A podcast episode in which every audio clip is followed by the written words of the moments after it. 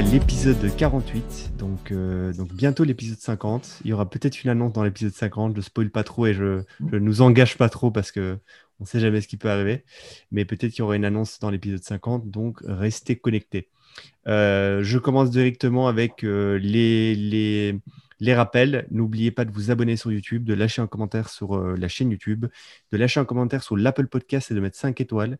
Ça nous sert vraiment et ça fait quelques mois qu'il y a plus de 5 euh, étoiles sur l'Apple sur Podcast. Dès qu'il y a des étoiles, on monte dans le ranking sur l'Apple Podcast. Donc faites-le et euh, de cliquer sur la petite cloche sur Spotify. Sur YouTube aussi. Sur YouTube aussi. Sur YouTube aussi, tant que vous y êtes. juste pour dire, j'ai rencontré euh, des, des, auditeurs il y a ces deux dernières semaines euh, en Belgique et en France. Et euh, c'est juste pour dire que je suis toujours très étonné de la qualité des auditeurs, que ce soit qualité humaine ou même professionnelle, de ce qu'ils font, leurs projets, leurs intérêts, leurs leurs ambitions, leur, ça, ça, me, ça, me, fascine toujours. Quoi. Donc, juste pour vous dire que vous êtes tous euh, très fascinants et euh, c'est toujours un plaisir de vous rencontrer. Euh, est-ce que tu veux que je commence avec une petite news? Une petite news. on commence avec des news crypto, bien évidemment. Coinbase a annoncé il y a deux jours qu'ils allaient ouvrir une plateforme de trading de NFT, marketplace de NFT à l'intérieur de Coinbase, de Coinbase, FTX aussi. Et depuis leur annonce, il y a eu 1 700 000 inscriptions pour avoir accès à la marketplace euh, de NFT sur Coinbase, ce qui est énorme, euh, sachant que selon les estimations, c'est trois, c'est quatre fois euh, ce qu'il y a aujourd'hui en termes d'utilisateurs sur OpenSea. c'est énorme. C'est-à-dire que juste Coinbase, en faisant une annonce, en termes d'inscription, ils ont quatre fois le nombre d'inscriptions de gens qui a sur OpenSea. Euh, donc le marché, euh, selon moi, va, euh, va être très très juteux là, ces, ces prochains mois, surtout quand Coinbase va s'y mettre. parce que c'est simple, la demande va exploser et l'offre, elle ne va pas suivre la demande. Et donc, si vous faites une simple règle d'offre et de demande, les prix sont censés monter. Donc, donc c'est juste pour dire que là, ça devient, ça devient big et ça devient très intéressant maintenant que tu as Coinbase qui s'y met. D'ailleurs, Coinbase est à à peu près moins, moins de 100 dollars de son all-time high qui était à la sortie, à son entrée en bourse il y a, il y a un peu plus de six mois. Euh, attends, je, ah non, je ne dis pas des conneries, il y a un peu plus de six mois. Euh, là, il est à 269 dollars par action.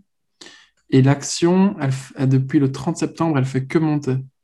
Donc, euh, juste pour dire que bah, c'est valorisé aussi par les, les investisseurs institutionnels et, et, un peu plus classique, ce genre de move, donc c'est cool. C'est cool. Enfin, tu vois, on aurait, pu, on aurait pu imaginer un monde dans lequel, euh, quand Coinbase annonce qu'il se lance dans les NFT, bah, l'action de Coinbase descend parce que les gens y croient pas. Bah non, là, c'est non seulement il y a, comme tu dis, des millions de préinscrits, mais en plus, l'action Coinbase monte à cette annonce, donc c'est cool. Hein Bonne nouvelle. Euh, donc, il y avait ça comme nouvelle. Et est-ce que tu veux que je commence avec un petit truc que j'ai découvert? Lâche-toi, euh, vas-y. Tu sais que j'aime beaucoup les business de newsletter et les infopreneurs, comme on dit. C'est des gens qui ne créent pas de produits ni de services, mais euh, qui, vendent de l'information.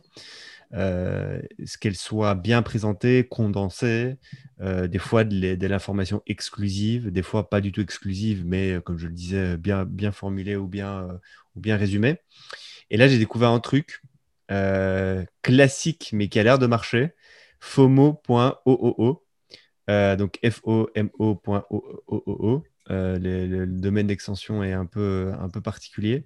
Et en gros, c'est quoi? C'est une newsletter de, de signaux crypto qui euh, vous, vous, vous, notifie quand un investisseur institutionnel ou très connu dans le venture investit dans une crypto-monnaie ou dans un projet. Donc, par exemple, vous avez, euh, je ne sais pas moi, vous avez euh, Delphi, euh, qui est un grand fonds dans la crypto, qui investit dans, dans Ribbon Finance, j'en sais rien. bah, ça vous envoie une notification, Delphi vient d'investir un million dans Ribbon. c'est des informations trouvables très facilement. Il y a des outils comme Nansen qui vous permettent de trouver ces informations. Et là, on a un exemple de mec qui en fait s'est dit, je vais prendre des outils d'analyse de données on-chain et je vais les, je vais les reformuler euh, sous un autre, euh, sous un autre, euh, un autre format. Je vais essayer de les utiliser pour envoyer de, l'information à des gens qui pourraient en bénéficier. Et, alors, il vend ses newsletters 20 euros par 20 dollars par mois. Et il aurait, selon les chiffres annoncés sur le site, 264 membres depuis juillet. Donc, ça fait qu'il fait approximativement 5000 dollars par mois euh, en récurrent. Euh, ce qui n'est pas dégueulasse en quelques mois, en 4-5 mois. Et, euh, et c'est vraiment pas un business difficile pour le coup. Euh, il n'a pas d'exclusivité au niveau des, des, données. Les données sont trouvables via des outils que vous pouvez payer, qui coûtent très cher d'ailleurs ces outils-là. Donc lui, il prend un abonnement, il regroupe ces informations, il les, il les, formule sous la bonne forme et, et après il vous les vend. Là, il fait 5280 euh, dollars par mois en théorie euh, de chiffre d'affaires. Euh, donc, il peut s'acheter un Onsen et Hot New Crypto et avoir toutes les informations et les revendre en distillé à sa communauté. Ce qui n'est pas con. Exactement. Et moi, j'en ai des trucs comme ça, j'en vois plein depuis deux ans. mais là, ce qui est intéressant, c'est qu'il vraiment il cible. déjà, il, focus sur les investisseurs venture ou institutionnels. Euh, donc, il prend pas tout type d'investisseurs. Donc, par exemple, il va pas prendre les influenceurs ou ce genre de choses, même si maintenant tu mhm. commences à avoir des influenceurs qui bossent pour, euh, pour des fonds. Mais euh, il focalise là-dessus, ce qui, dans la tête de certaines personnes, rend ça un peu plus sérieux. Il y a des gens qui ne font que du copy trading sur ces fonds-là, par exemple. Ni qui voient que Delphi, que Triaro, que, que, que, Paradigm font un investissement, eux derrière, ils suivent. Quoi. Est, euh, ce qui est dommage, enfin ce qui est dommage ou ce qui est euh, potentiellement problématique, c'est qu'en général, les VC ont un délai euh, de, 30 jours, disons, pour virer les fonds sur, les, contrats de, sur, les, contrats d'exécution des, justement des, agreements qu'ils ont avec les fondeurs. ce qui veut dire qu'en général, l'information qu'un VC investit sur une, sur crypto en particulier fuite avant que ça se fasse on-chain. Euh, du coup, euh, si tu suis juste les mouvements on-chain et, que tu, et que tu peux repérer, être alerté quand un VC fait un fonds, un virement sur un, sur un, sur un contrat euh, crypto, et eh ben, en général, tu arrives un peu après la guerre si, si, l'annonce est, tombée avant le, virement. Ce qui est là, c'est s'il achète les tokens d'une boîte dans laquelle il a investi. Après, si par exemple il achète de l'Ethereum, en fait, il y, y, a deux types de. Il y a les VC, mais il y a aussi les fonds qui font, comme Delphi par exemple, ou Triaro, qui euh, ont des splits, par exemple, il faut 80% VC et euh, enfin equity, on va, on va remplacer ce mot-là par equity, et 20% euh, pure trading. Tu vois et donc ça veut dire qu'en fait, ils sont comme toi et moi sur Binance en train d'acheter revendre quoi. Ok, d'accord. Donc ça c'est pour les 20% de pure trading. C'est pas pour les investissements qui font dans des boîtes long terme. Bah alors il y, a pure trading et, et après peut-être que dans les informations ils donnent aussi les autres hmm. informations avec un délai comme tu viens de l'expliquer. Euh, donc, euh, mais bon, c'est super intéressant et, euh, il revend ce business pour le coup. Déjà clair dans le business. Combien? Bah, J'ai vu sur Twitter, il n'a pas dit, il a juste dit, je, suis... il, vend deux business en fait. Il a plusieurs petits sites de business comme ça. et d'ailleurs, il a été un peu connu sur Twitter parce que justement, il faisait un... il avait fait un side business début d'année ou fin d'année passée qui avait plutôt bien cartonné. et donc voilà. Euh, ils revendent deux business. Bon, je trouvais, ça, je trouvais ça cool. Et en fait, vous pouvez faire ça pour tout et n'importe quoi. Et on en a déjà parlé du business des newsletters. Et moi, j'avais plein d'idées autour du business des newsletters euh, dans la crypto. Euh, j'en ai beaucoup. J'ai juste. As déjà les noms de domaine, en tout cas. ouais, oui, oui, oui, oui. J'ai par exemple nft.gm euh, ah. C'est pas mal. GM, ça, existe comme, comme extension ça existe, ça existe. Je sais pas euh, quel pays ça représente, mais, euh, mais, mais, mais, oui, ça existe, GM. Et donc, j'ai acheté, je paye 100 balles pour ce truc. Et, et bon, je vais nft.gm. D'ailleurs, si quelqu'un veut me l'acheter, je le revends un Ethereum. Bon, allez, je, fais une annonce. je fais une annonce. Dis annonce combien tu l'avais acheté, il faut pas dire. Faut pas dévoiler. Bah oui, bah, bah, ils peuvent le voir. C'est le genre de choses tu peux voir combien à coûter. Ok, d'accord. Ouais. Euh, cool. Est-ce que toi, tu as un truc là que tu veux faire découvrir? Alors, euh, l'autre jour, je suis tombé sur un de tes tweets euh, sur mon wall qui disait Ouais, je viens de passer deux heures à écouter de la musique Lofi, hip-hop, Under the Rain in New York. New York, ouais. Euh, et alors, voilà. juste ce truc, pour, pour donner du contexte, je ne fais pas que écouter. Je regarde aussi les, les vidéos. les animations. Ok, d'accord. Ouais, non, non, non, non, pas les animations, parce que je vois ce que tu veux dire, les animations, c'est-à-dire que euh, tous ces sons-là, Lofi, etc., très souvent, tu as effectivement une petite animation euh, qui bouge et tout. Et moi, ce que des fois, ce que je regarde, c'est une caméra qui se balade dans New York pendant qu'il pleut.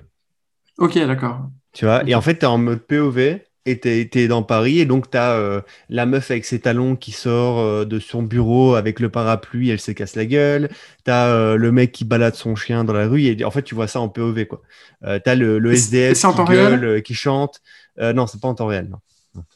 J'avais entendu parler d'un d'un concept comme ça où tu pouvais vraiment te balader en temps réel, euh, peu importe, partout dans le monde, tu vois, sur une voiture qui est en train de rouler sur, sur l'autoroute, etc. C'est plutôt pas mal. Euh, je, vais retrouver ce projet d'ailleurs, parce que j'en parlerai dans le podcast. Donc en gros, qu'est-ce que c'est le... Vous avez tous, tout le monde, je suis sûr que là, 100% des gens qui écoutent notre, euh, notre podcast ont déjà soit vu passer, soit écouté eux-mêmes du Lofi en live streaming sur YouTube. Et euh, ce dont j'ai envie de parler, c'est du Lofi Aggregation Market. Donc, c'est le marché d'agrégation de chansons Lofi. Euh, Jedi avait déjà mentionné dans un épisode précédent des types qui faisaient de l'argent en faisant des, petites vidéos, euh, enfin des petites chansons, etc., qui ensuite sur Spotify gagnaient de l'argent avec ça. Euh, on mettra le lien de l'épisode si on n'oublie pas pour, que vous puissiez aller réécouter ce passage-là, mais c'est un petit peu la même chose. Et c'est juste que je me suis dit, bon, bah, je passe des, heures à écouter du Lofi. et quand je suis tombé sur ton tweet, je me suis dit, lui aussi, on est plusieurs. Comment est-ce que ces gens-là gagnent de l'argent? Parce qu'il y a quand même pléthore de chaînes YouTube qui font du Lofi. En effet, il y en a des centaines. Il y a eu un boom, particulièrement pendant le Covid. euh, et si tu regardes un peu les, stats d'écoute, euh, tu vois que pendant le Covid, ça augmente. Et tu vois aussi pendant les examens des étudiants, ça augmente, etc. Donc, c'est un truc qui est euh, quelque part très lifestyle. Quand tu es chez toi, tu écoutes du Lofi pour te détendre, etc. comment ça se passe? Eh ben, en fait, ces mecs-là, euh, d'abord d'un point de vue acquisition, comment est-ce qu'ils font? Ils font du SEO sur YouTube, donc ils mettent euh, Lofi, hip-hop, euh, relax, chill, music for study, etc., etc. Ils rankent comme ça. Ensuite, le fait d'être en live streaming permanent, c'est-à-dire 24 heures sur 24, 7 jours sur 7, ces chaînes-là enregistrent des taux de, de- des- des, temps d'écoute hyper longs. En moyenne, c'est 50 minutes, ce qui est, ce qui est fou euh, sur YouTube. En général, euh, je pense que ça doit être 10% de ça, euh, le temps moyen d'une. Le, le max de. Enfin, je sais pas, nous, par exemple, sur notre chaîne YouTube, je sais pas à combien on est, on est en temps moyen d'écoute, mais je pense que c'est genre 20 minutes. Hmm. Euh, et on a une chaîne de Grand max. podcast, etc. Tu vois, donc voilà. Donc, donc, ces chaînes qui sont en live streaming sur YouTube 24 sur 27, comment est-ce qu'elles font pour gagner de l'argent? Eh ben en fait, donc il y a ce SEO. Le YouTube, ça leur rapporte quasiment rien parce qu'il y a une seule pub au tout début d'une d'un- d'un- d'un- d'une écoute qui peut durer 50 minutes. Donc, c'est pas là-dessus qu'ils gagnent de l'argent. Par contre, si tu regardes un petit peu dans la description de ces vidéos YouTube, elles redirigent toutes vers deux choses principalement, vers un site de merchandising où ils font du cash en direct, et deuxièmement, et c'est là le principal intérêt, vers Spotify. Parce que sur Spotify, ils ont un deal de royalties qui est vachement supérieur à celui de YouTube. Euh, juste pour donner un exemple, euh, il y a deux chaînes que j'ai repérées qui font ça, et si tu regardes, c'est des vraies boîtes avec des employés qui font ça 100% du temps, qui s'appellent Chill Up et Lofi Girl. Lofi Girl, j'ai pas eu ses stats sur, euh, Spotify, mais elle fait déjà 65 000 dollars de chiffre d'affaires par mois en moyenne sur YouTube. Chill Up, par contre, ils font 5 à, 6 à 8 millions de dollars de chiffre d'affaires par an sur Spotify. Donc, c'est vraiment des vrais business qui tournent super bien.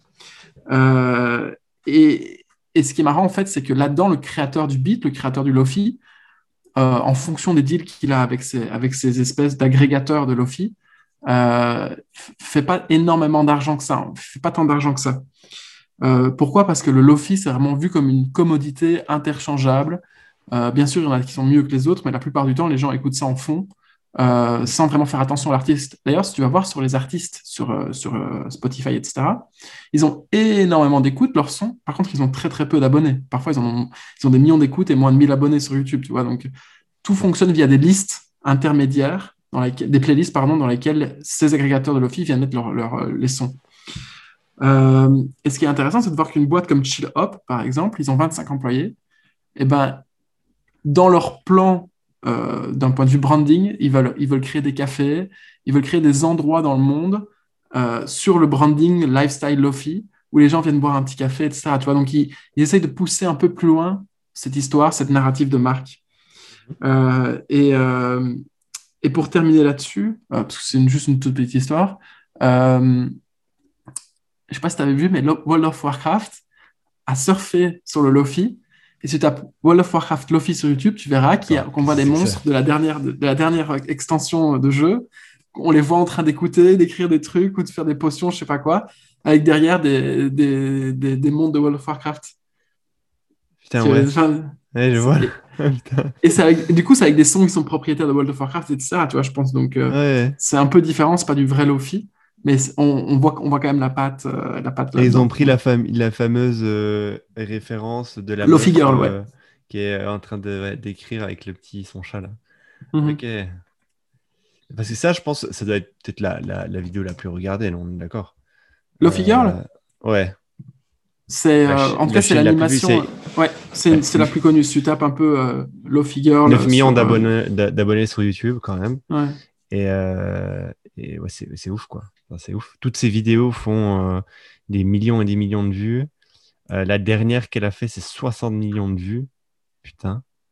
Euh, c'est c'est huge sa mère. Putain, c'est ouf. C'est dingue quand même. Mm. C'est fou. Et elle, le Figure, c'est. T'en as parlé là dans, dans les trucs ou pas?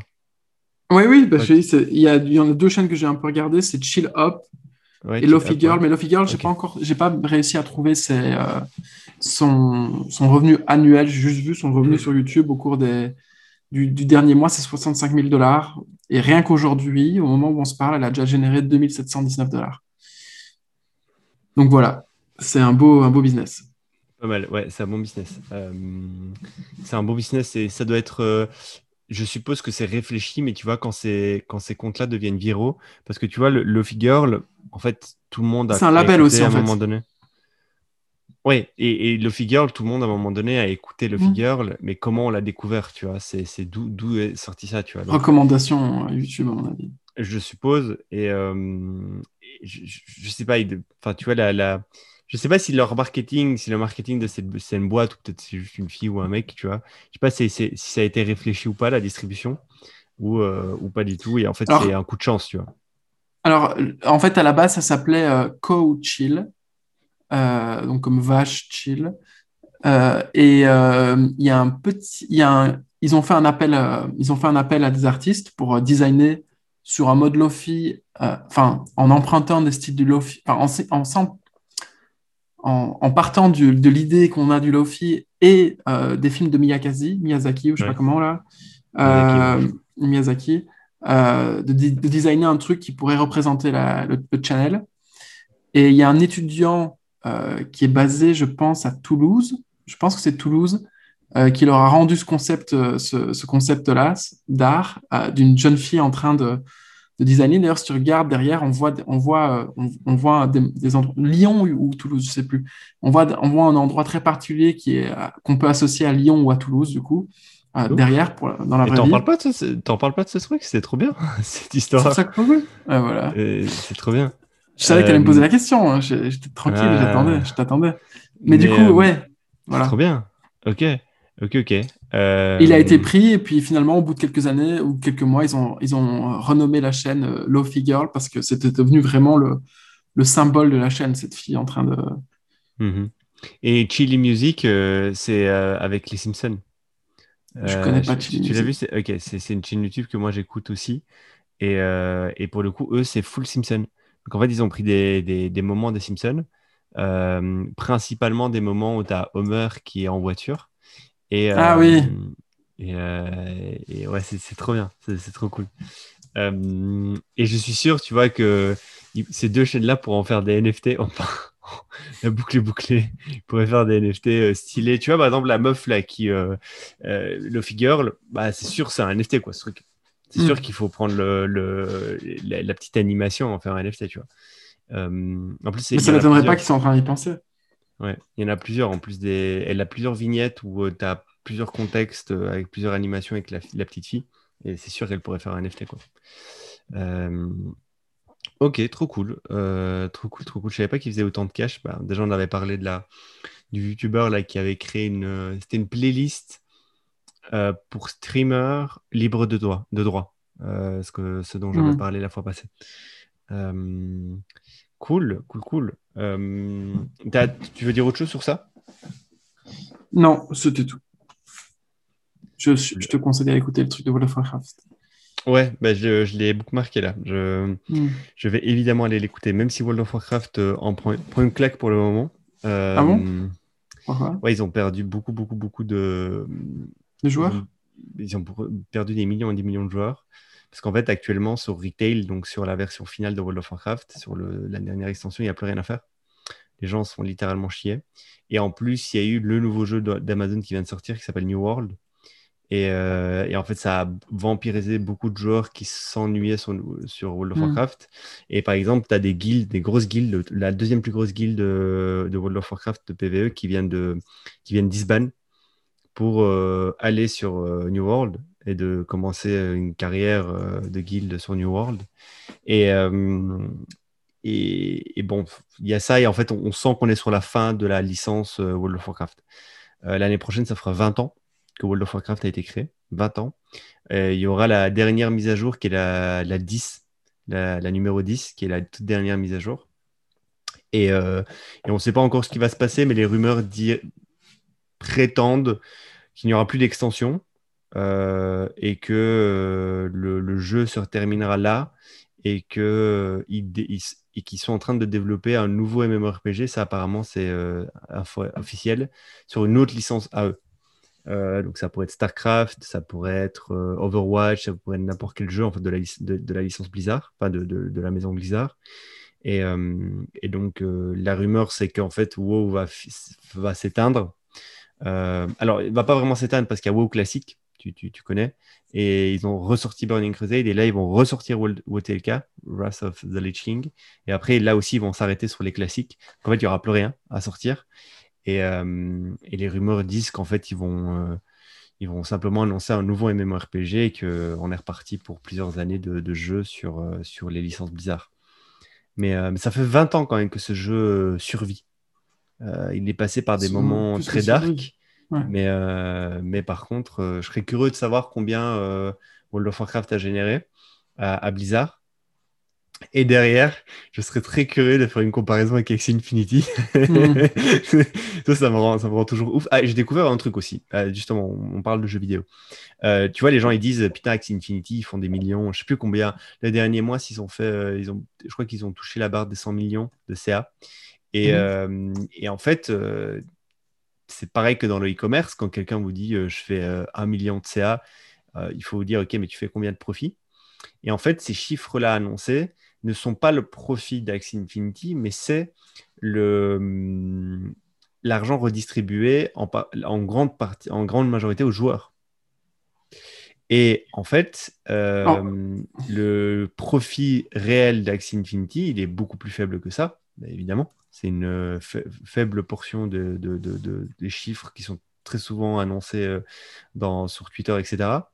Et, euh, et, c'est d'ailleurs aussi pour ça qu'ils viennent de relever beaucoup d'argent avec des investisseurs. Ils ont relevé avec Andreessen Horowitz, euh, ils ont re- relevé avec Fabric et d'autres fonds.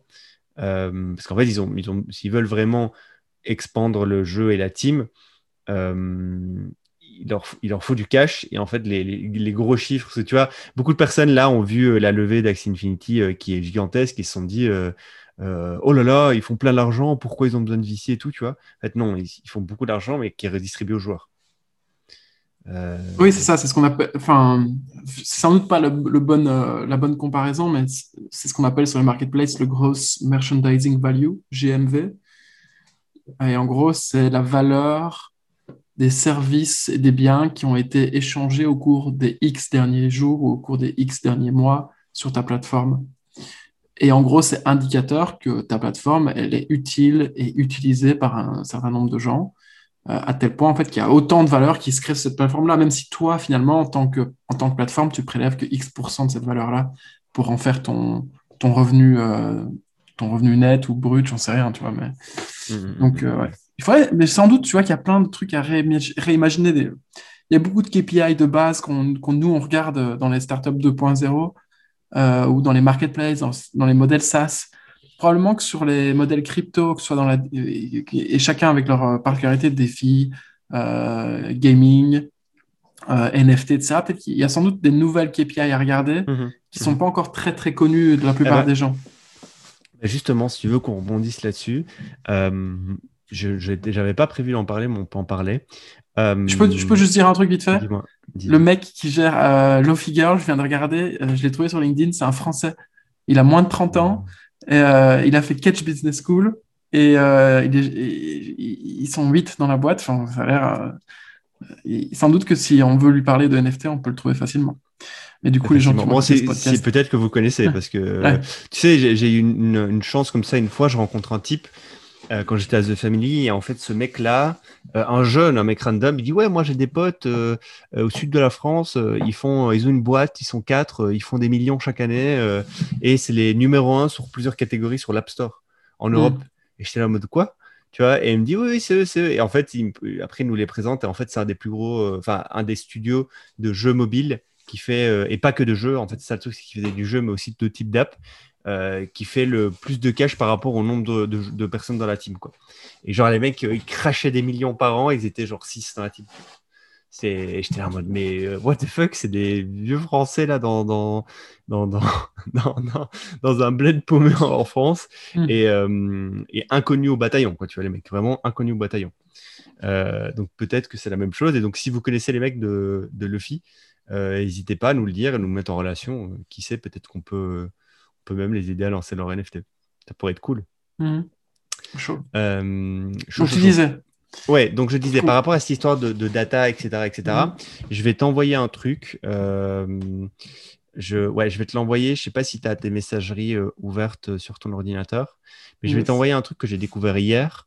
Euh, c'est euh, Our Network, qui est un. Je pense que c'est un fonds d'investissement, si je dis pas de bêtises, euh, dans la crypto.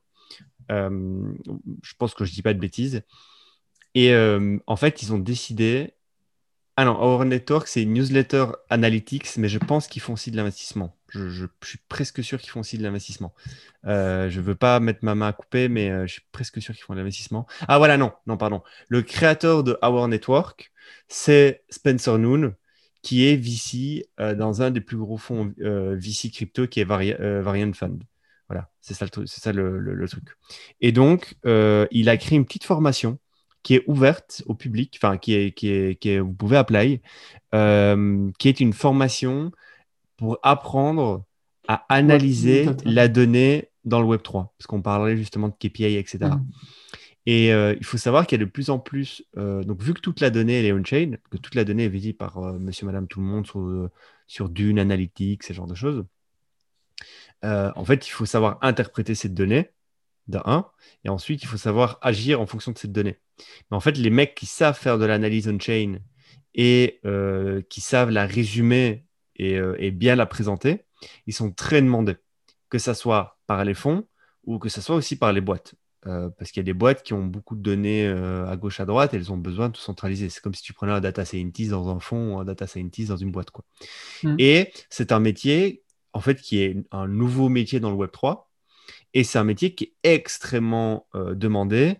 Et il y a des mecs qui sont devenus des influenceurs de la data Web 3 sur Twitter. D'ailleurs, dans les guests et dans les mentors de cette formation, tu as des mecs qui sont assez connus euh, sur Twitter euh, sur ces sujets-là, qui sont des mecs qui font des trades gigantesques et qui t'expliquent pourquoi Axis a cartonné et comment euh, et c'est quoi les chiffres derrière? Ils vont te faire un trade de 20 trucs qui va faire euh, 10 000 retweets que toute la vallée va retweeter, où en fait ils vont t'expliquer, euh, bah, en fait c'est c'est voici les data X, Y, Z, euh, voici euh, les benchmarks comparés à d'autres protocoles, euh, Axie Infinity fait plus de volume qu'Ethereum, euh, machin, machin, truc, tu vois, ils vont te montrer tous les, tous, tous les charts. Et en fait, des fois, tu as des golden nuggets. Par exemple, quand Axie Infinity, Axie Infinity tu as un chart, tu as tous les protocoles, tu as Ethereum en avant-dernier et tu as Axie Infinity qui fait plus qu'Ethereum. Bah, ça, c'est genre, euh, tout le monde commence à, à, re- à repartager ça parce que c'est du content un peu waouh. Mhm. Et, euh, et du coup, ça devient viral. Quoi. Et, euh, et donc, tu as des starlets comme ça de Twitter qui sont devenus des, euh, des, des, des, des, des, des, des, des ana- des data analysts Web3. Et donc, les mecs ont créé une formation euh, qui est, euh, qui est, euh, qui est, qui est, euh, pour laquelle vous pouvez appeler. on, mettra, on, mettra, on mettra le lien dans la, dans la description si on publie l'épisode avant la, la, fin. Oui, je pense que oui, on publiera avant la, avant la fin de. Putain, j'ai du mal. avant la, la, la release de, de, cette, de, de, la formation. Enfin, avant, avant, que la formation, la deadline de la formation soit atteinte. Voilà, j'avais du mal. cool. est-ce que tu as un autre sujet, toi? Yes, mais c'est ton sujet dont tu voulais parler? Ouais, bah alors moi, en fait, c'est un, ouais, c'est un sujet plutôt idée euh, que en fait, mhm. j'ai trouvé sur un groupe. Donc, c'est n'est pas une idée que moi j'ai eue, mais que je trouvais, tiens, je dis, OK, il y a peut-être des trucs à faire. Donc, je vais, je vais juste la dropper, euh, mais je vais pas la creuser. Après, on pourrait la creuser ensemble si tu veux, mais il n'y a, pas, a pas de lieu à creuser parce qu'elle n'est pas. Euh, voilà, ça, tu vas voir. en gros, j'étais dans un groupe et je vois dans ce groupe que quelqu'un balance une idée. En fait, c'est quelqu'un qui est en train de monter cette boîte aux États-Unis. en fait, lui, il s'intéresse au marché des chirurgiens plasticiens. Je crois que ça se dit comme ça. plastic surgeon, je crois que c'est du coup chirurgien plasticien. C'est en gros les mecs qui refont. Ouais, chirurgien plastique, pareil, je sais pas exactement comment ça se dit. C'est les mecs qui refont les nez, les seins, et pas que. les fesses, les yeux, les pommettes, les, les, mentons, les bouches. en gros, ils, vont travailler sur tout, tout, ce qui est esthétique sur votre corps. Il faut savoir que c'est un, un, un, corps, je crois que ça fait partie du corps médical, et il est très très. c'est un des. je regardais des charts. C'est un des, un des métiers les, les, mieux payés dans la médecine. Et, et en fait, c'est extrêmement cher pour le consommateur. mais par contre, c'est extrêmement aussi profitable pour le médecin. Et en fait, les budgets marketing alloués par des cabinets privés sont gigantesques. Euh, aux, États-Unis, aux États-Unis, c'est entre 5 et 15 000 dollars par mois juste de marketing pour euh, faire connaître euh, son, son, cabinet. c'est une matinée d'opération pour eux. De quoi? C'est l'équivalent d'une, d'une ou deux matinées d'opération. Exactement, ouais, ouais. Donc ils font full cash. Et du coup, ils sont euh, rempli de boîtes qui les prospectent pour des solutions innovantes, pour faciliter leur travail, etc., etc. Et en fait, là, la personne en question, elle a dit, euh, en fait, on a développé pour un chirurgien des filtres euh, qui sont des vrais filtres, en fait, où tu, tu es une meuf, tu veux refaire faire ton nez, tu fais une photo de profil, une photo de ah. côté, tu l'uploads sur le site, et en fait, ça va appliquer différents types de nez et tu choisis quel nez tu veux. Euh, et en fait, euh, tu, bookes le nez et euh, ça va envoyer une demande au chirurgien en question. Et en fait, les mecs, ils veulent sortir cette feature qu'ils ont développée pour un chirurgien et dire, en fait, on va en faire un outil de lead generation. Donc, en fait, on va créer cette plateforme de filtre. En fait, n'importe quel meuf et mec qui veut se refaire faire n'importe quoi va pouvoir avoir une simulation la plus réelle possible. C'est pas un filtre Snapchat où c'est fait vite fait. Non, non, c'est un truc vraiment bien bossé. Mais en fait, derrière, s'il valide que, si elle valide qu'elle veut refaire son nez comme ça, nous, derrière, on lui dit, bah, en fait, on peut te proposer cinq chirurgiens et les cinq vont te faire un devis. Et derrière, eux, ce qu'ils vont faire, c'est qu'ils vont faire payer le lead au chirurgien. Euh, donc, il y a un prix pour envoyer euh, en tant que chirurgien pour être sélectionné pour envoyer ton devis et un prix euh, si, si tu es accepté. Donc, c'est de la lead generation pure et dure pour cabinet, quoi, pour cabinet de chirurgie plastique. Euh, et, du coup, euh, ils vont utiliser cet outil-là comme euh, outil un peu. Enfin, ils vont, jouer sur la viralité du fait qu'en fait, tu peux carrément tout modifier. Quoi. Tu peux modifier tout ton corps.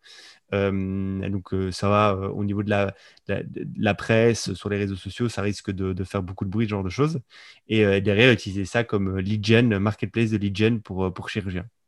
Euh, je trouvais juste ça intéressant, drôle, intéressant. et, euh, et, euh, et, bon, je connais pas alors les spécificités du marché. parce que par exemple, tu vois, elle expliquait, la personne, il y a des problèmes de, de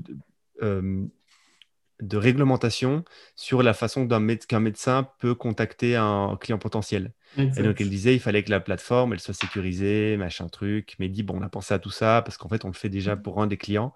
On va juste l'extrapoler et le faire pour, euh, pour n'importe qui. Quoi, pour, euh, et, en faire une marketplace où les chirurgiens pourront venir et dire, euh, moi, j'ai déjà utilisé des, des, marketplaces de lead generation dans la, dans la finance, dans le, dans le crédit et dans l'assurance.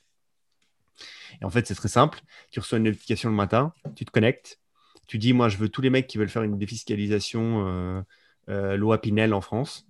euh, je veux que des femmes euh, qui gagnent plus de 60 000 euros euh, dans, la, dans la Drôme. Euh, et ça va te sortir bah, en fait une liste de 50 personnes. Trois femmes qui, ont- qui répondent à ce critère-là dans la Voilà. Drôme. qui, qui- qui- qui ont apply, qui ont apply en fait sur un site apply. quelconque euh, pour euh, recevoir euh, l'appel d'un courtier. Et toi, derrière, bah, tu payes, en fait, tu as un crédit, tu payes 50 balles et tu as accès à ces coordonnées. Après, tu en fais ce que tu veux. En fait, ça, ça existe beaucoup dans la finance euh, parce qu'en fait, les produits, le, coût d'acquisition de la finance est très élevé. Donc, en fait, faire de la lead generation pour la finance, c'est très ju- juteux, très, euh, très juteux comme business. Et là, en fait, tu pourrais faire la même chose, mais dans la médecine. Ah, mais c'est une super idée. Sur, ce- sur cette euh, verticale-là. Super idée. Il faut voir à quel point les filtres s'intègrent bien avec ton corps euh, et à quel point, du coup, le, le patient peut déjà faire la première étape, c'est-à-dire s'imaginer avec une un nouvel accessoire euh, biologique euh, pour le nez, les oreilles, les dents, les lèvres et puis tout le reste. Euh, ça, je le sais pas comment ne sais pas. D'un point de ne vue vie privée, je- ça doit être chaud quand même. hein. Je ne saurais te dire. Mais, euh, Et, ouais. mais ouais, le- et après, c'est voir bah, si les chirurgiens sont prêts à payer euh, par lead. Euh, tu vois, Ça, par contre, ça- j'ai du mal à y croire. Parce qu'un chirurgien, à moins qu'il ait une vraie team de sales dans son truc, ou qu'il ait délégué une team de sales qui rappelle les gens et qui font le travail de, de conversion, j'aurais plus tendance à dire que la marketplace sera peut-être beaucoup plus intégrée que ça et que du coup, les gens arriveront sur la marketplace via cette app euh, qui- et puis qui verront autour d'eux euh, les médecins qui, qui peuvent rendre ce genre de service avec des cotes indicatives, enfin des, des- des remises de prix indicatives de, de, bah, de la- de- du forfait du médecin. Et puis ensuite, euh, tu, à partir de là, probablement que le médecin payera. Enfin, moi, j'imagine plus un modèle où le médecin paye un abonnement par mois pour être, euh, pour être euh, listé sur cette euh, marketplace. Pas en mode, euh, OK, tu as reçu 10 leads aujourd'hui, tu les achètes, tu les achètes pas. J'ai du mal à imaginer un médecin qui prendrait le temps, ou même un secré- le secrétaire d'un médecin qui prendrait le temps d'appeler. Euh, J'ai l'impression qu'ils sont plus en mode, euh, on reçoit en inbound plutôt qu'on fait de l'outbound. Du coup, euh, probablement que la marketplace qui réussirait là-dedans, c'est une marketplace qui leur faciliterait l'inbound et leur amènerait des clients qui sont beaucoup plus chauds que euh, bah, je passe la, la porte euh, du chirurgien et, et me fait un dessin sur une tablette pour me dire à quoi va ressembler mon nez. Et puis il me dit que ça va coûter 10 000, 10 000 balles. Quoi. Voilà. Est-ce que tu... Hey, question perso, est-ce que tu te vois fa- faire de la chirurgie plastique? Un jour? Pourquoi? Non? Je sais pas. Bah, ça dépend. Ah, sauf On si pourrait se poser la question. Je si j'ai un accident un jour. Et... Oui, Ouais. Non, Sauf si j'ai un accident un jour et tout. Mais non, j'ai jamais pensé à faire ça. euh. Après, il faut Et voir les- comment tu vieillis. hein. les- Par, contre, par contre, tu vois les cheveux. euh, Comme Mhm. vous le voyez un peu, je suis un peu dégarni là, pour ceux qui voient sur YouTube. Et euh, là, ça, je perds beaucoup mes cheveux. Euh, là, ça va encore, mais je vois bien mes 35-40 ans euh, commencer à devenir vraiment très Voyage en. Turquie. Un petit voyage en Turquie, un petit 3 jours sur place, un petit 5000 balles, et hop là, on n'en parle plus. Et on n'en parle plus. Et autour, de, autour des, euh, disons, des, des 20 personnes les plus proches de toi, est-ce que tu en connais qui ont fait de la chirurgie plastique juste par, par choix, pas par besoin euh, Bah, j'en ai, j'en ai un qui, euh, qui euh, peut-être va en faire, oui, Euh, par, par, par, par, par envie et par choix. Bah, sinon, c'est tout. Je connais une personne, oui, euh, elle va certainement en faire. ouais. Donc, c'est des gens moins de 30 ans qui font ça? Euh, plus de 30 ans. Plus de 30 ans, ok, Pour d'accord. le coup, dans le cas spécifique, plus de 30 Ok, ans. d'accord. Ouais. Ok. Je ne Intéressant. connais pas d'autres. Et toi? Moi, j'en connais plusieurs qui ont fait appel à des chirurgiens euh, plastiques. Ok. Mais je n'en dirai pas plus. Et ce n'est pas moi, ni des proches. Donc, euh, enfin, ni, ni des vraiment proches. Mais euh, oui, c'est assez connu. Ouais. Ok, j'enchaîne? Ouais. je- on- veux bien qu'on passe l'étape supérieure et qu'on passe de est-ce que c'est bien de Non, non, mais... ou pas Ah, pas, il n'y a Euh. pas de jugement en fait, il n'y a pas du tout de jugement, c'est chacun. en fait, le truc que je- la question que je me pose là-dedans, c'est beaucoup de philosophes, de penseurs ont prédit que la chirurgie, que l'homme allait vouloir s'augmenter sans cesse et que la chirurgie plastique allait devenir commerciale et Ouais. non plus médicale. Et Ouais, pourtant, autour de moi. moi, je- oui, mais- quand même, autour de moi, je vois pas énormément de gens. Après, j'ai peut-être la chance, enfin, même pas la chance. Je suis peut-être juste, euh, je suis peut-être juste né à un endroit où les gens font pas appel à la chirurgie plastique parce qu'ils jugent que c'est euh, euh, pas nécessaire. par contre, si je si j'étends mon réseau et que je regarde par exemple sur Instagram, je pense que 50% des meufs qu'on peut voir sur Instagram sont refaites. non, mais oui, Et que c'est très discret et que tu peux pas le savoir si, si t'es pas renseigné là-dessus. Et je pense que nous, les mecs, on n'est pas du tout renseignés là-dessus et que ça peut être des belles surprises parfois, tu vois, mais, euh, mais, voilà.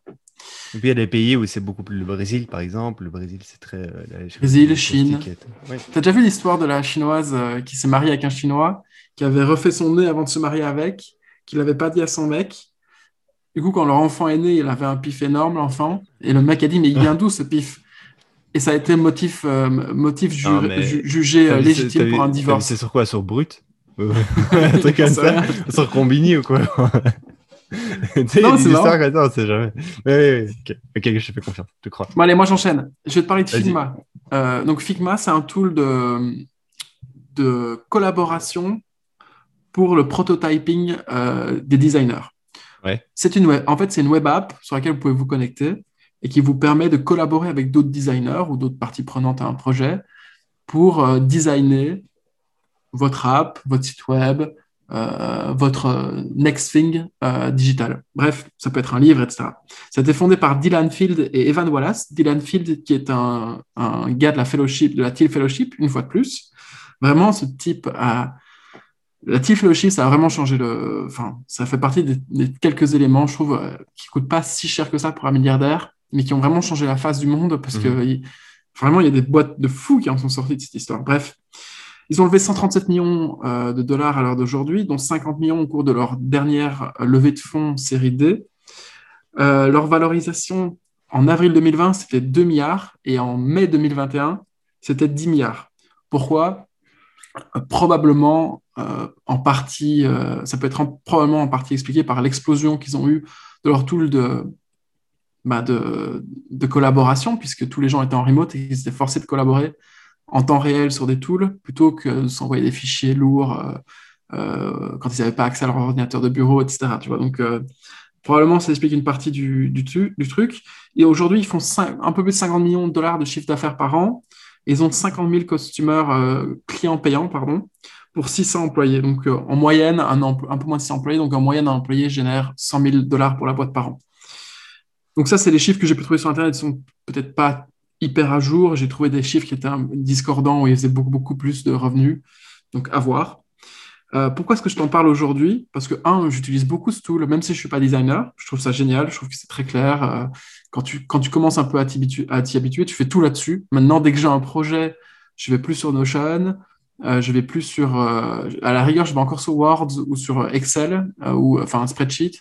Mais, euh, mais majorité, la majorité du temps, je vais plus sur Trello non plus. Je vais sur, euh, je vais sur euh, Figma parce que j'aime bien, je trouve ça clair. Et qu'en général, ces derniers temps, les projets que j'essaie de lancer, ça, passe par du design. Voilà. Bref, je trouve que c'est un modèle intéressant. Pourquoi? Parce que je vais te parler de leur feature principale. enfin, pour moi, une de leurs features qui vient de sortir, qui est super intéressante. Donc, j'ai déjà parlé plusieurs fois de ce modèle qui s'appelle le modèle de SaaS Enabled Marketplace. Donc, c'est des marketplaces qui, par la valeur de leur marketplace, donc faire rencontrer de la demande et de l'offre, euh, créent par-dessus un SaaS. Donc en gros, qu'est-ce qu'ils font? Ils disent, OK, on va, on va régler un problème de communication sur le marché, on va créer une marketplace où les gens peuvent communiquer directement pour échanger des biens ou des services. Et puis par-dessus, une fois qu'ils ont une vélocité sur, ce, sur cette euh, narrative de marketplace, une fois qu'ils ont atteint un certain nombre d'utilisateurs, ils disent, bon, ben, on va lancer un SaaS qui va leur, qu'on va leur qu'on va le vendre à ces utilisateurs, qu'ils soient du côté offre ou du côté demande. Et ce SaaS, on, euh, ça, il va régler un problème qu'ils ont sur la marketplace, ou ils ont, il va régler un problème qu'ils ont dans la vie réelle. Euh, mais juste, la marketplace, finalement, c'était le meilleur moyen pour atteindre ces gens-là à la base, voilà, pour les attirer. Donc finalement, c'est presque du engineering marketing. Hein. Enfin, parce qu'en général, les marketplaces sont relativement simples à gérer euh, d'un point de vue prototypage euh, et, et, code, etc. Ce qui est difficile à gérer en général, c'est les opérations.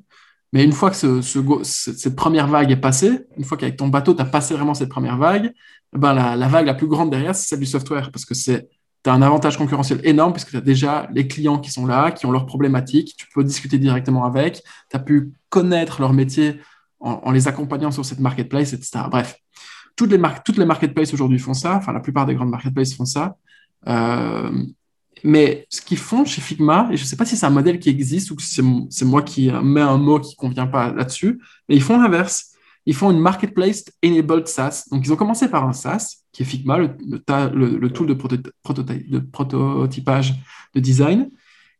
Et derrière, ils ont créé ce qu'ils appellent Figma Community, qui est une espèce de marketplace, pas encore euh, sur laquelle les gens, j'ai pas l'impression que les gens peuvent déjà faire énormément d'argent dessus, mais qui euh, propose en fait aux utilisateurs de Figma euh, d'avoir des plugins préfaits par des développeurs, ou bien alors d'avoir des, je sais pas comment on pourrait appeler ça, des kits de design déjà préfaits que tu peux directement installer, dupliquer et installer pour faire ton design à partir de leur design, etc.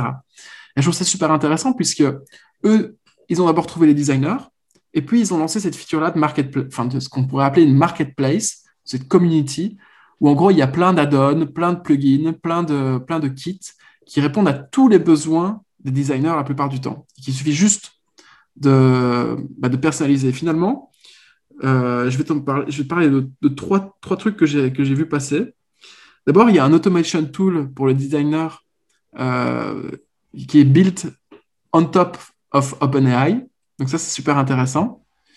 Euh, c'est en train de sortir, c'est pas encore utilisable sur la waiting list, mais tu vois, c'est pour te dire qu'il y a de la recherche. J'ai commencé par le truc le plus, le moins utilisé aujourd'hui, donc je vais pas aller dans l'autre sens maintenant.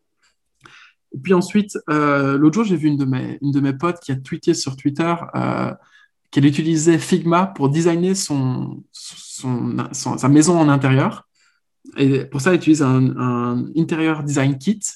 En gros, elle télécharge, c'est comme sur les Sims, tu vois, quand tu faisais ta petite maison, juste que c'est en 2D, et puis tu designes ton appartement, tu peux mettre des fleurs, etc. Et c'est du coup en collaboration avec, euh, avec les personnes avec qui tu vis, si tu en as, etc. Je trouve, ça, je trouve ça pas mal qu'il y ait des gens qui aient pensé à même ce genre de détails-là, qui n'ont rien mhm. à voir avec le design euh, professionnel à la base. Et puis ensuite, euh, tu as une boîte qui s'appelle Figmatic, qui a créé des dizaines de, de plugins, et eux, c'est des plugins premium. Donc, c'est-à-dire que tu dois aller sur figmatic.com pour pouvoir acheter leurs plugins.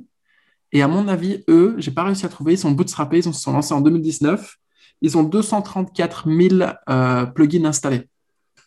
Euh, et ils ont une dizaine de plugins à la disposition.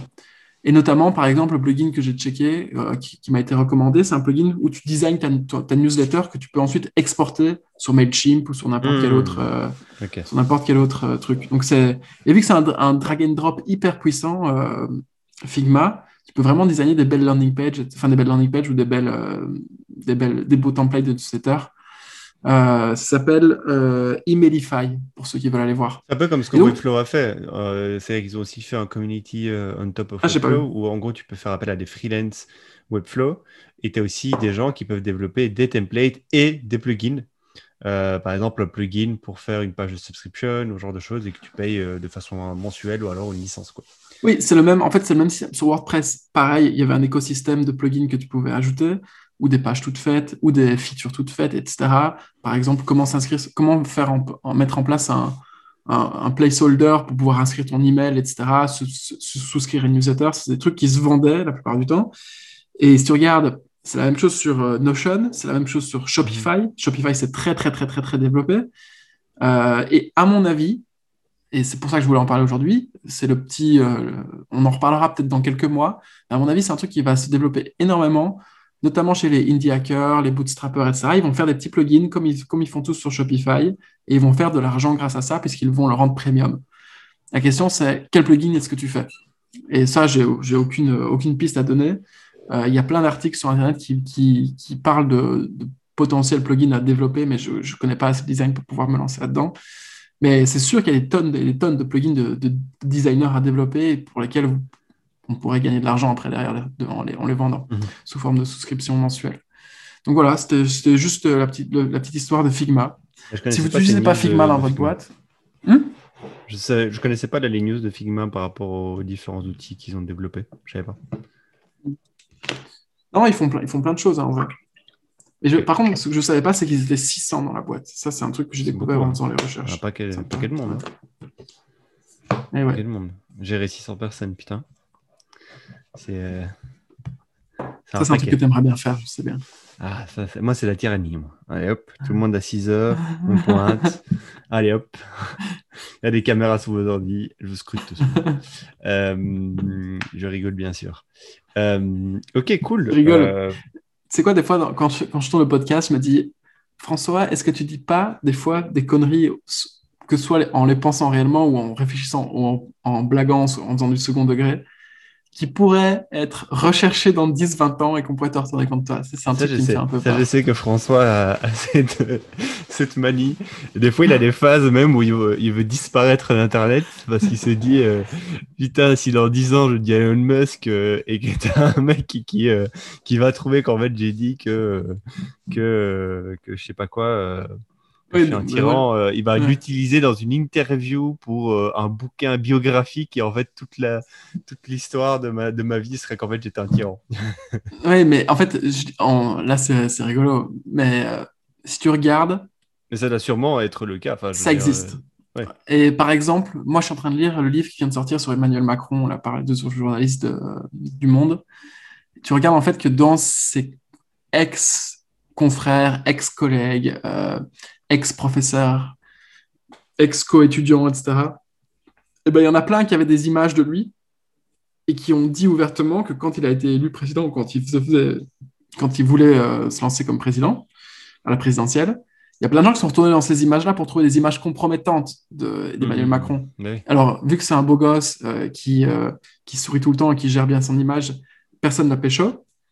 mais nous, Enfin, je pense pas, en théorie, on va rien dire de grave qui pourrait nous, nous poser problème. Mais, mais c'est vrai que c'est des fois, c'est des trucs auxquels je pense.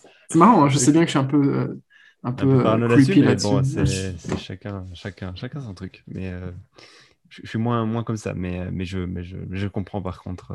et je comprends, je comprends, je comprends. Moi, des fois, je retrouve, si vous tapez Jedi sur, sur YouTube, mon nom et mon prénom sur YouTube, vous allez trouver des trucs, des trucs que j'ai dit il y a 4, 5, 6 ans, euh, où je me faisais interviewer par des trucs et tout, et vous allez voir, euh, il y a des fois, je suis un vrai connard, quoi.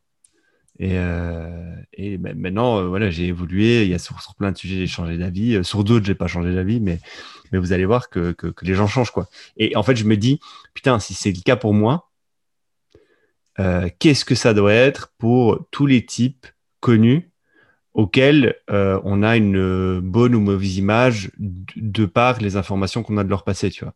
Hmm. Mais tu vois, moi maintenant, c'est vrai que si je regarde par exemple certaines interviews que j'avais fait à l'époque, ben, il y a des choses où euh, j'aurais, certainement dû les dire autrement. Il y avait des avis que j'avais, j'aurais dû les formuler autrement. Ou inversement, il y avait des trucs où en fait que j'ai dit et aujourd'hui je me dis non mais en vrai j'étais un blaireau, j'aurais dû être beaucoup plus incisif là-dessus, tu vois. Et, hmm. et ce sera certainement la même chose dans dix ans je me dirais la même chose de maintenant. Mais euh, je me dis, si c'est à mon échelle comme ça, en fait, c'est à l'échelle de tout le monde. Toute personne qui s'expose un minimum, c'est la même chose. Et, euh, et, du coup, euh, et du coup maintenant, tu vois, par exemple, quand je regarde, c'est débile, tu vois, mais quand je regarde une émission, que ça à la télé ou sur, sur, sur, YouTube ou whatever, qui parle de, de, mecs connus dans la tech, pas dans la tech, dans les, des, des acteurs, machin truc, et qu'on a des informations, je me dis, Ouais, mais en fait, euh, c'est euh, le téléphone arabe, quoi, le truc. C'est le téléphone arabe, et en plus, ça se met, il s'est passé un truc à un instant T il y a, il y a 20 ans, et en fait, ça a été extrapolé de façon euh, démentielle, et en fait, ça a créé une légende du truc, tu vois, et, en fait... Il faut, il faut produire du contenu pour s'en rendre compte ça. Oui, oui, oui, oui c'est ça. Et c'est quoi, quoi les stats sur Twitter entre les gens qui tweetent et les gens qui les tweetent oui, combien de gens tweetent C'est comme YouTube, tu vois, combien de gens créent des vidéos et font du contenu Personne, tu vois donc, euh, probablement qu'il y a 98% de la population, 99% de la population qui, est, qui sera toujours incapable à vie, à moins que ce soit des gens qui soient très empathiques, de se mettre dans la peau de quelqu'un. Tu veux dire d'avoir cette euh, rétrospective Oui, non, c'est sûr. C'est sûr. Ouais. Mais, mais c'est pas. C'est un risque à prendre. Hein. Je pense qu'il y a plus. Ouais, voilà, c'est un risque à prendre. Et, après, euh, tu vois, tu dois, tu, tu leur dois rien ces gens-là. Tu vois, c'est aussi, il faut, le voir comme ça. Après, ça mm. peut être contre, compromettant. Si par exemple, tu es en train d'essayer de te faire élire comme président, bah oui, il y a des trucs qui pourraient à un moment donné être compromettants. Mais il y a toujours une chose qu'il faut se dire, et je pense, euh, il y a quelqu'un qui avait dit ça récemment, je ne sais plus qui, mais j'avais trouvé ça intéressant. C'est quand tu fais des choses publiquement ou en privé, peu importe, toujours te dire, Euh, est-ce que, imagine, demain matin, 8 euh, h du matin, ça passe sur euh, la CNN ou BFM, whatever, ton nom, François Majan a fait ça, est-ce que tu serais gêné ou pas? Et euh, ah oui. genre, tu vois. Je m'appelle Soliton pour ceux qui. Ah ouais, merde. on mutera, on mutera, c'est pas grave. Ah merde, désolé. Euh, est-ce que, euh, est-ce que, est-ce que tu serais gêné ou, ou, ou est-ce que tu serais dans l'embarras? C'est ça la question, tu vois. Mais moi, je leur dis pas qu'il faut pas, poser ce genre de questions parce que sinon. Pas gêné, mais est-ce que tu serais dans l'embarras et ça pourrait mettre en jeu plein de choses, tu vois? Non, non, mais du coup, tu sais que je suis un parano, tu sais aussi que euh, le grand désavantage des paranos, c'est qu'ils imaginent que ce qu'ils font au jour J, c'est ce qu'ils feront dans 10 ans. Et que c'est ce Enfin, tu vois, du coup, euh, c'est très compliqué de. C'est très compliqué d'admettre qu'il y a du grind pour, pour faire du franglais, euh, enfin, pour parler comme un connard d'américain. Putain, je dis pas connard comme un américain. qui, qui, qu'il faut un peu mettre les mains dans le cambouis et que des fois, c'est pas beau à voir, surtout quand Surtout quand tu t'imagines que c'est pas ça que tu devais faire à la base, quoi. Donc, euh, donc ouais, non, des fois, en, effet, la plupart du temps, quand je fais quelque chose et que si tu me demandes de m'imaginer demain en passant à la CNN, euh, est-ce que Soliton est content d'avoir fait ça la veille ou est-ce qu'il est, en tout cas, est-ce qu'il n'est pas honteux de l'avoir fait? Probablement que je suis pas du tout honteux de l'avoir fait. Bon, bah alors c'est bon alors. C'est bon. Si, la réponse est positive, c'est. Ah, bah, et même au-delà de la CNN, il faut juste imaginer si demain tu dois expliquer la situation à ta famille, ou à ta copine Est-ce que tu es capable de lui expliquer et qu'est-ce qu'elle est capable de comprendre? Je pense que déjà, si tu coches ce critère-là, c'est bon. Exactement. Sur ces belles paroles. Sur ces bonnes paroles. Partagez cet épisode, partagez l'épisode. Les deux épisodes derniers qu'on a fait, en plus de celui-ci, étaient vraiment cool, je trouve. Celui-ci n'était pas du tout quasiment pas accès crypto finalement. Euh, les deux derniers sont beaucoup plus axés crypto et NFT. Il faut les partager parce que franchement, je les trouve cool et je trouve qu'ils n'ont pas la, résonance euh, méritée. Ils n'ont pas ce qu'ils méritent. Exactement, je pense la même chose. Donc allez-y et, euh, et continuez à nous contacter sur les réseaux, à tweeter sur nous. Il y a des gens là qui tweetent des fois en mode ah, j'écoute le podcast, trop bien. Ben, on vous retweet, on vous like. N'hésitez pas à nous envoyer des petits messages. Je, je, te spoil, on a été invité euh, je suppose que c'est nous deux, du coup. Moi, à chaque fois qu'on me le parle au singulier pour moi, j'imagine que c'est le podcast, parce qu'il mentionne The Farm Spot. On est invité mmh. euh, sur un lac en Suisse euh, manger un bout avec des gens crypto. Bon, je t'en en parlerai après si tu veux. En gros, non, mais en mode, si on veut, si on, veut on peut aller à un dîner quand on veut, invité par je ne sais qui, un anon qui écoute notre podcast sur, au bord d'un lac en Suisse. Bon. Très bien. Cool. Euh, je te laisse sur ça et euh, au prochain épisode. Ciao, ciao. Ciao.